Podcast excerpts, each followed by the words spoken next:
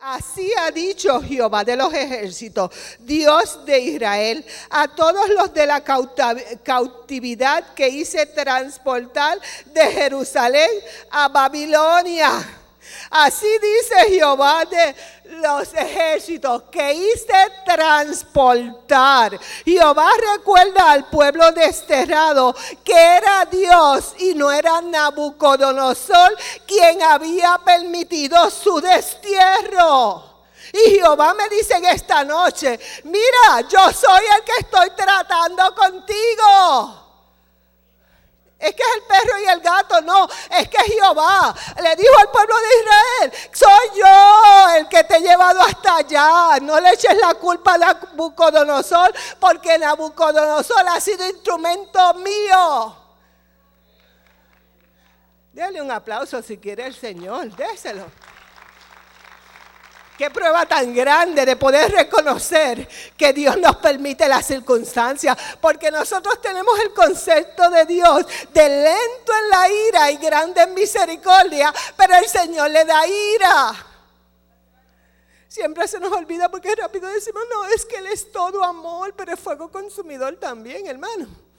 Y cuando estamos medios, medios así, nos ponen time out. No, es porque, es porque, porque no, dice ahí que a su pueblo, a su pueblo amado, a los judíos le dijo, es que fui yo. Y te he puesto ese rey malo, Nabucodonosor, te lo he puesto yo. Y yo fui el que te hice transportar de Jerusalén a Babilonia, a vivir en tierra ajena, a vivir en un exilio. Así Dios nos ha puesto en ocasiones. Yo no sé cuál es tu exilio, pero tú lo sabrás. Yo no sé cuál es tu circunstancia, pero tú lo sabrás. Y muchos de nosotros sabemos que ha sido el mismo Dios que nos ha puesto para probarnos, que nos ha puesto para bendecirnos, que nos ha puesto en circunstancias para guiarnos. Tenemos que reconocer que ha sido Dios mismo el que nos ha llevado a ciertas circunstancias. Yo no sé cuál es tu problema esta noche, pero esa es una de las cosas que tenemos que reconocer porque el mismo Dios se lo dijo al pueblo.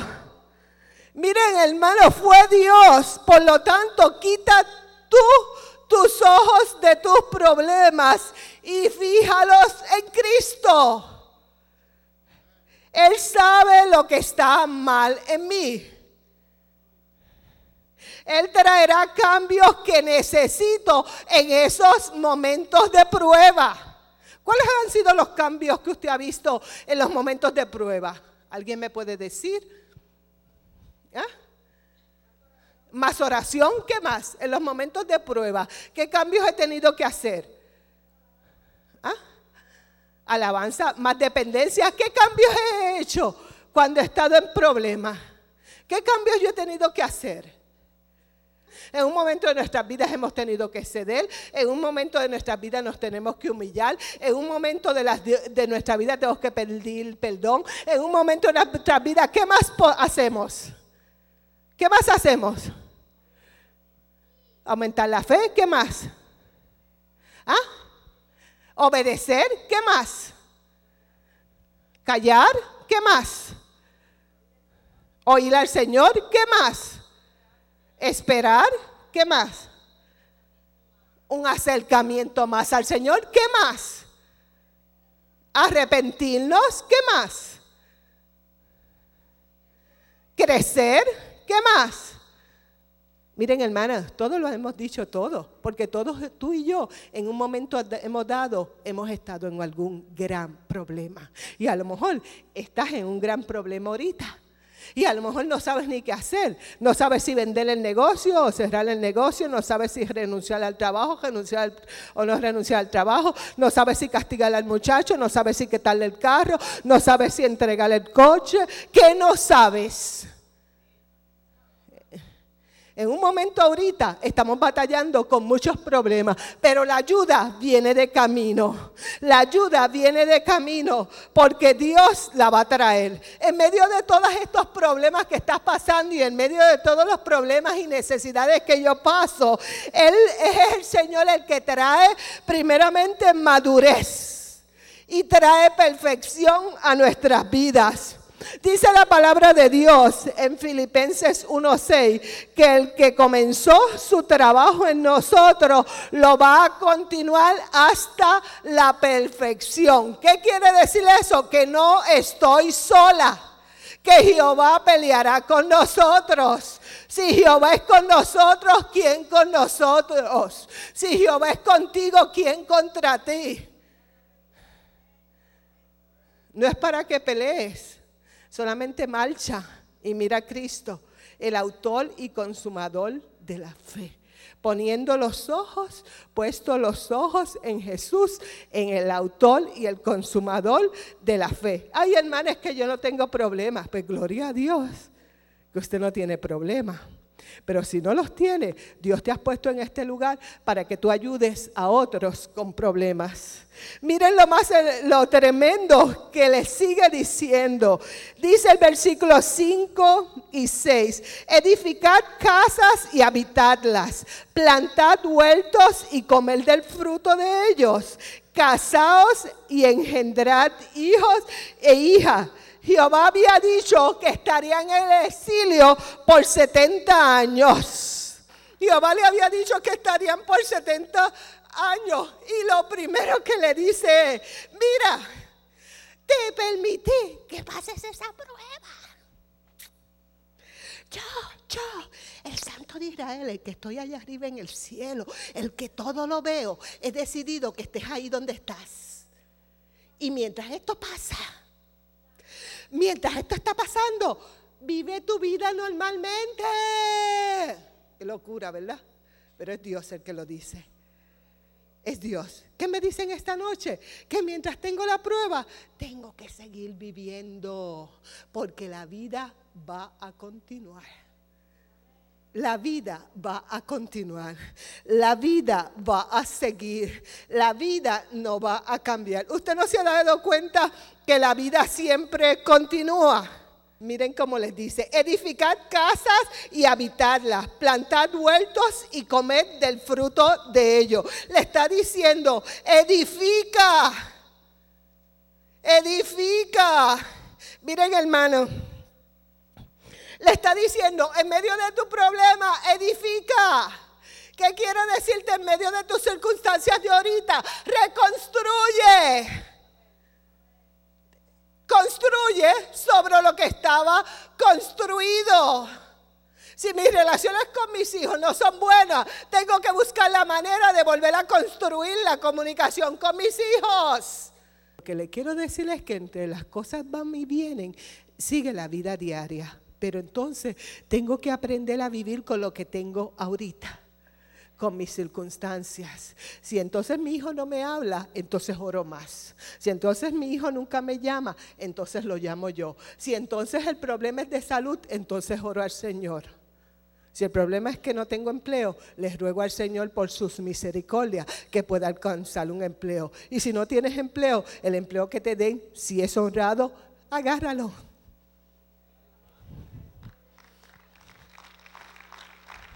Hermano, es que yo nunca hacía, pero ahora tienes que hacer.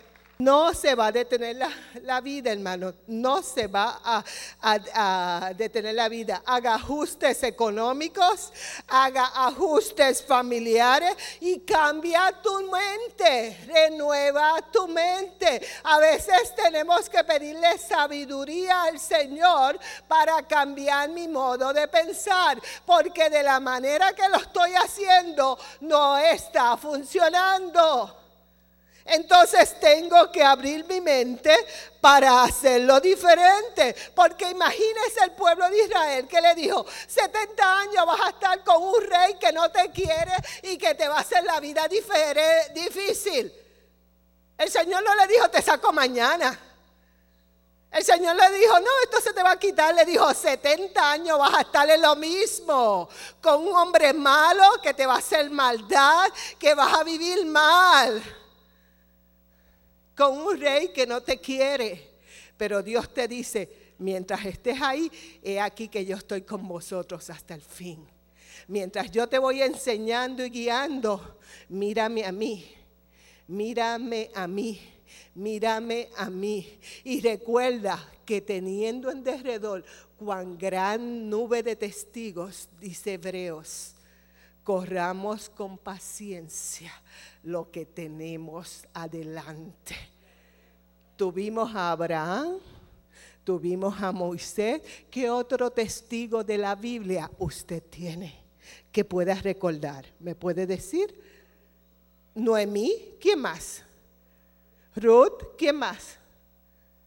Ana, ¿quién más? Josué, ¿quién más? ¿Ah? Estel, ¿quién más? Job, ¿quién más? Nemías, ¿quién más? Daniel, ¿quién más? Zacarías, ¿quién más? ¿Ah? Elías, Jeremías, ¿quién más?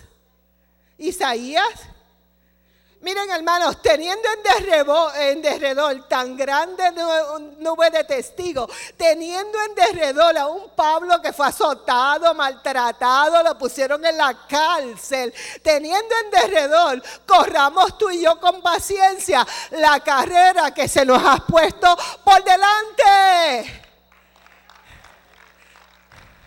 Porque ellos alcanzaron misericordia, porque Dios fue con ellos. Eso lo tomemos como un estímulo. Y le dice ahí, a través del profeta Jeremías, Jehová le dice, cásense, multiplíquense, hagan toda la vida diaria, mientras yo decido sacarte de tu problema. Le dice, multiplicaos y no disminuyáis. Miren hermanos, hay algo tendencia que nosotros eh, tenemos, es que nosotros tendemos a disminuir cuando las cosas nos salen mal. Nosotros tendemos a, a cambiar todo cuando las cosas no van bien. ¿Por qué? Porque el Satanás está ahí a la puerta y quiere destruirte a ti y me quiere destruir a mí. Y en medio del problema, Satanás se, se enseñorea porque yo me debilito y se enseñoría de mí. ¿Por qué? Porque yo entonces sigo a Satanás y no sigo a Cristo. Todos de una manera hemos fallado, todos. Y en esta noche le pedimos perdón al Señor, porque no estamos exentos. No se me haga tanta santidad, tanta santidad, porque si no, ya estaríamos en el cielo. Amén mientras esas cosas ocurren, veamos los movimientos que tiene Satanás en medio de tu prueba. ¿Cuál es tu exilio? ¿Cuál es tu problema? En medio del problema, alaba y grita con voz de júbilo. Alaba y dice, Señor, tú eres mi pastor y nada me faltará. Y si no dice el Salmo, alzaré mis ojos a los montes, ¿de donde vendrá mi socorro? Mi socorro viene de Jehová, que hizo los cielos y la tierra. ¿Qué otro versículo podemos decir? No he visto justo desamparado ni su simiente que mendigue pan. ¿Qué más puedo decir? ¿Qué más podemos decir en medio del problema? Dios es nuestro amparo y nuestra fortaleza, nuestro pronto auxilio en medio de esa tribulación. ¿Qué más podemos decir? Amén, no te dejaré ni te desampararé. ¿Qué más podemos decir?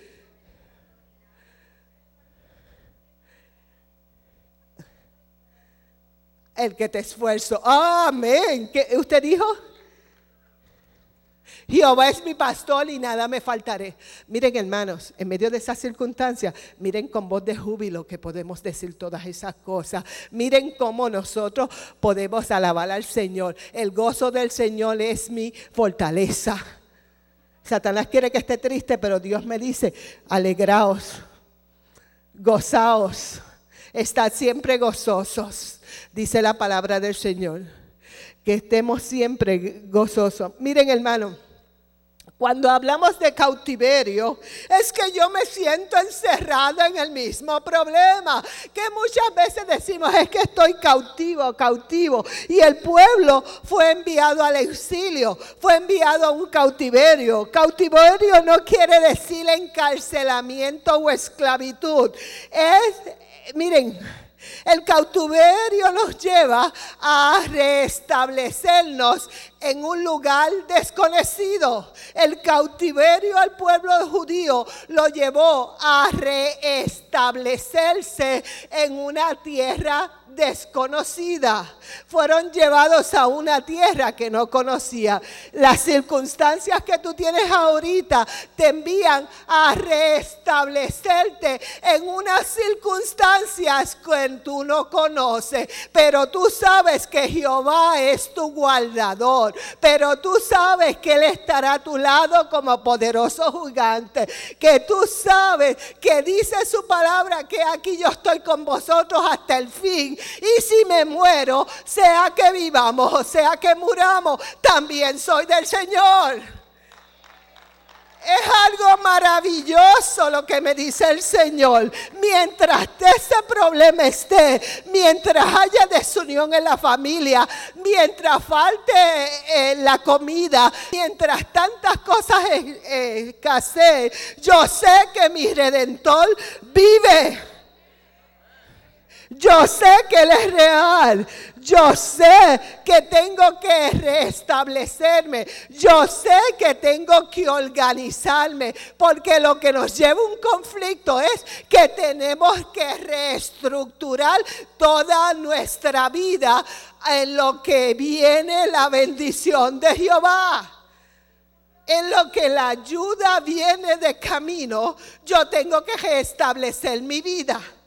Yo tengo que organizarme y no desmayar. Eso indica que tengo un problema y tengo que mirarlo y ponerme reorganizar la casa, los hijos, la familia, todo con relación a un problema. Porque si es de enfermedad, hay que reorganizar la casa. Si es de alimento, hay que saber que vamos a comprar. Si es de relaciones de familia, entonces hay que buscar maneras de cómo tratamos los asuntos.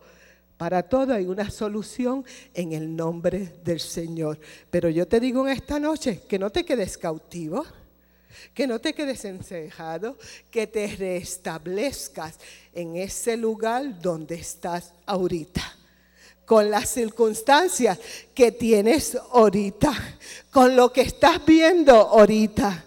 Le dice, multiplicaos. El versículo, casaos y engendrados, multiplicados. Hermano, no se rinda, no se rinda.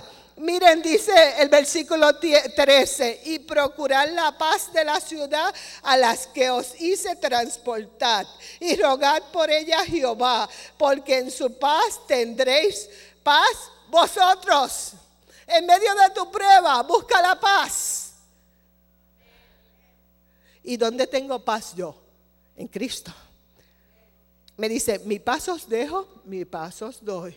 No como el mundo la da, yo la doy. Entonces en medio de mi prueba yo tengo que buscar la paz que únicamente me da Cristo.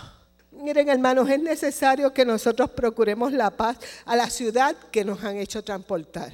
¿Qué voy a decir con esto? Hermanos, hay que buscar la paz que sobrepasa todo entendimiento en medio de mi problema. Que si es difícil, yo lo puedo decir. Que si no es fácil, no es fácil. Pero después que nos damos eh, todos los golpes que nos damos contra la pared, nos damos cuenta que solamente Dios nos puede dar la paz que sobrepasa todo entendimiento. Y ese es el único que nos las va a dar.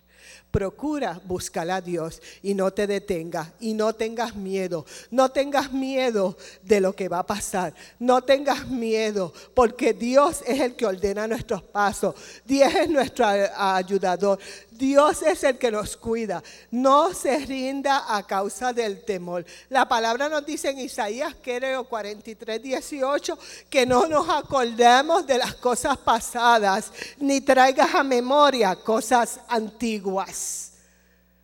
Entonces, ¿qué voy a decir? Él dice, he aquí yo hago cosa nueva entonces yo no voy a pensar ni voy a agarrar temor por lo que me ha pasado en el pasado. El pasado ya no me pertenece, me pertenece al futuro y el futuro le pertenece a Dios. Vamos a aprender a no desesperarnos, porque el Señor nos dice, porque yo sé los pensamientos que tengo acerca de vosotros, dice Jehová, pensamientos de paz y no de mal, para daros el fin que esperáis. Y hay